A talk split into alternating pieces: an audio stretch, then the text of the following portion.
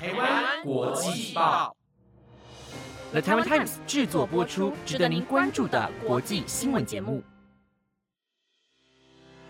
欢迎收听台湾国际报，我是彩婷，马上带你来关心今天十月三号的国际新闻重点。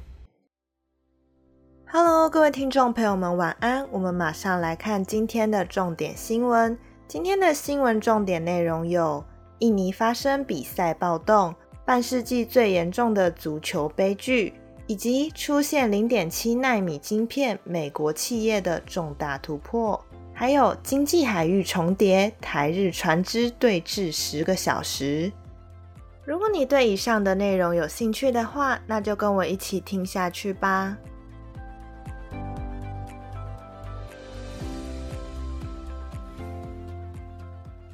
今天的第一则新闻带您来关心印尼发生的足球悲剧。在十月一号的晚间，印尼东爪哇发生了一起足球比赛的暴动。阿雷马的球迷因为连胜纪录中断而涌入球场抗议，并与敌对的球迷爆发流血冲突。接着，警察出面使用催泪瓦斯镇压，造成大批球迷惊慌逃窜，并互相踩踏。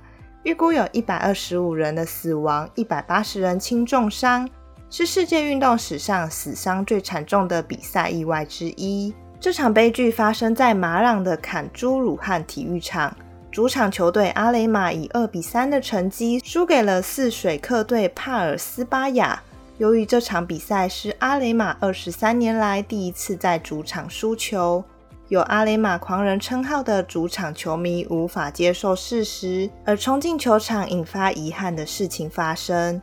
球迷先向球场人员投掷水瓶等杂物，后来又推翻至少五辆的警车并纵火烧车。警方则使用催泪瓦斯来镇压，却造成了多人的踩踏事故。这个行为已经违反了国际足球总会 （FIFA） 的规定。多个国际人权组织谴责印尼警方的做法，要求进行独立调查。特别是国际特赦组织印尼分部炮轰警方过度使用武力，他们控制群众的做法完全不合理。此外，球场法定容量三万八千人，当天却涌入了四万两千多人来观赛，这也是肇祸原因之一。FIFA 的主席英凡蒂诺表示。对所有足球运动参与者而言，这是黑暗的一天，一场无法理解的悲剧。印尼总统佐科威也已经下令青年与体育事务部长以及警政署去彻底调查这整起事件，并希望这可以是这个国家的最后一起足球悲剧。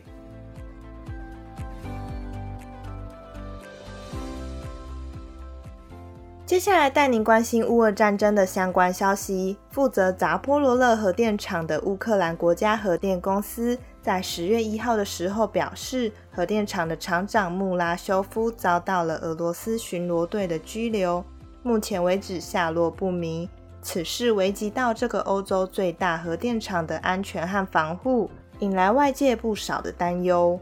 扎波罗勒核电厂在战争初期就遭到俄罗斯的占领。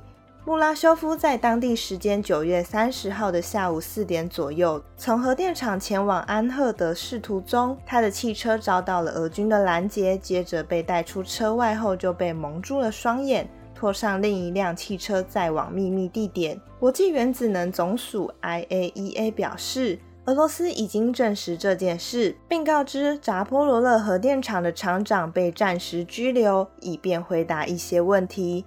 从时间上可以发现，在俄罗斯总统普京签署协议并吞四个乌东占领区后，即发生这起事件。IAEA 的主席科廷认为，这是俄罗斯为了确保且控制新并吞的领土。科廷在推特向俄国喊话，国际原子能总署的署长葛罗西表达希望让穆拉修夫迅速安全返家，并且能够恢复履行他在电厂的重要职务。乌克兰国家核电公司发言人表示，他们有保持与核电厂的联系，所有重要的参数仍向基辅报告中。IAEA 于本月一号表示，葛罗西渴望下周就对扎波罗勒核电厂周围建立安全区一事进行相关的会谈。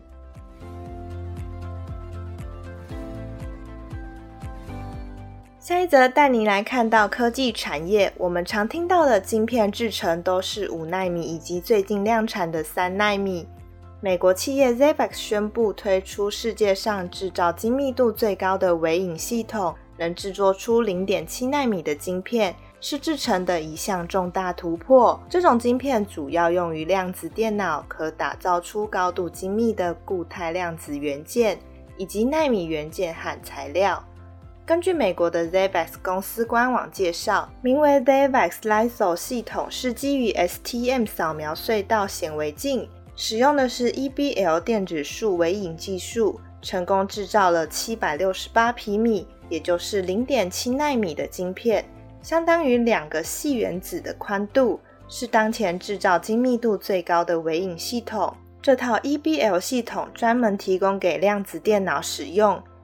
伊利诺伊大学教授表示，到目前为止，Zavex 实验室的技术是最先进的。也是这种原子级精确微影技术唯一的商业化实现。l e v i s 公司也已经可以接受其他客户的订单，机器约在六个月内出货。尽管 EBL 技术的精密度超越艾斯摩尔 EUV 微影设备，这项技术的缺点是产量很低，目前无法满足市场大规模制造晶片的需求。只适合小量生产，因此目前不可能取代 EUV 的霸主地位，但渴望在二零二九年之后足以量产。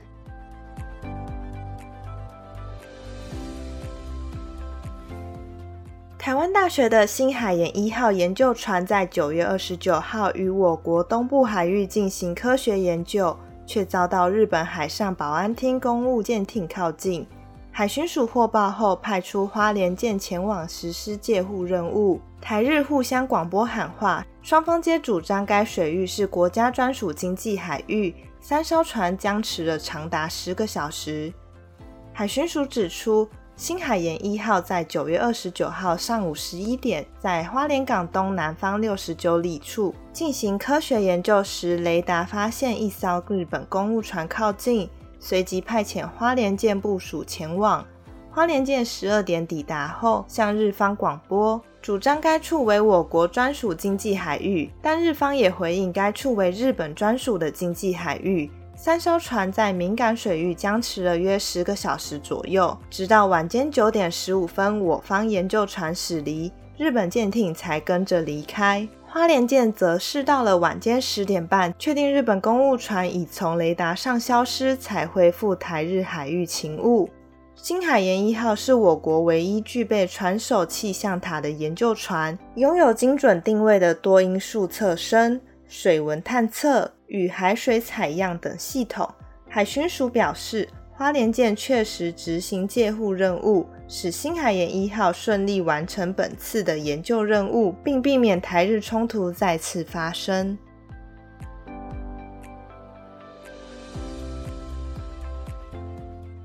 今天最后一则新闻带您关心巴西的总统大选，在十月二号结束首轮投票后，目前开票进度已达九十七趴。左翼前总统鲁拉维夫领先右翼的现任总统波索纳洛，但因为两人的得票率都未超过一半，最终结果将于十月三十号进行第二轮决选投票中揭晓。根据巴西总统大选的规定，首轮选举中十一位的候选人支持度皆无法超过一半，则最高票的两位候选人就必须再进行第二轮的决选投票。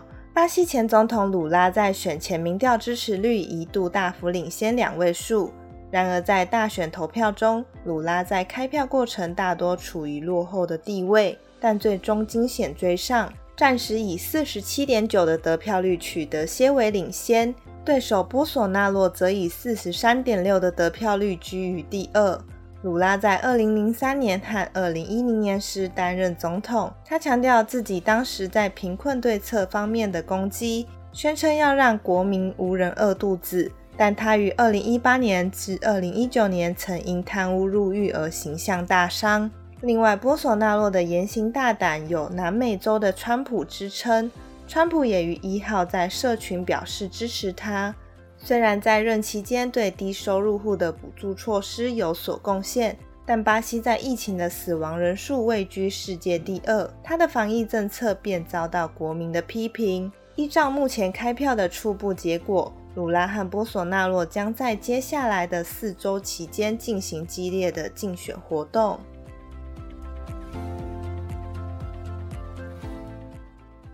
Hello，各位听众朋友们，晚安，我是彩婷。那今天原本是由薰逸来负责播报，但是因为我明天有点事情，所以今天跟他交换了一下。希望今天的内容你们会喜欢。本节目内容皆由了台湾 Times 制作播出，感谢您的收听，祝你有个美好的一周。我们下礼拜二再见喽，拜拜。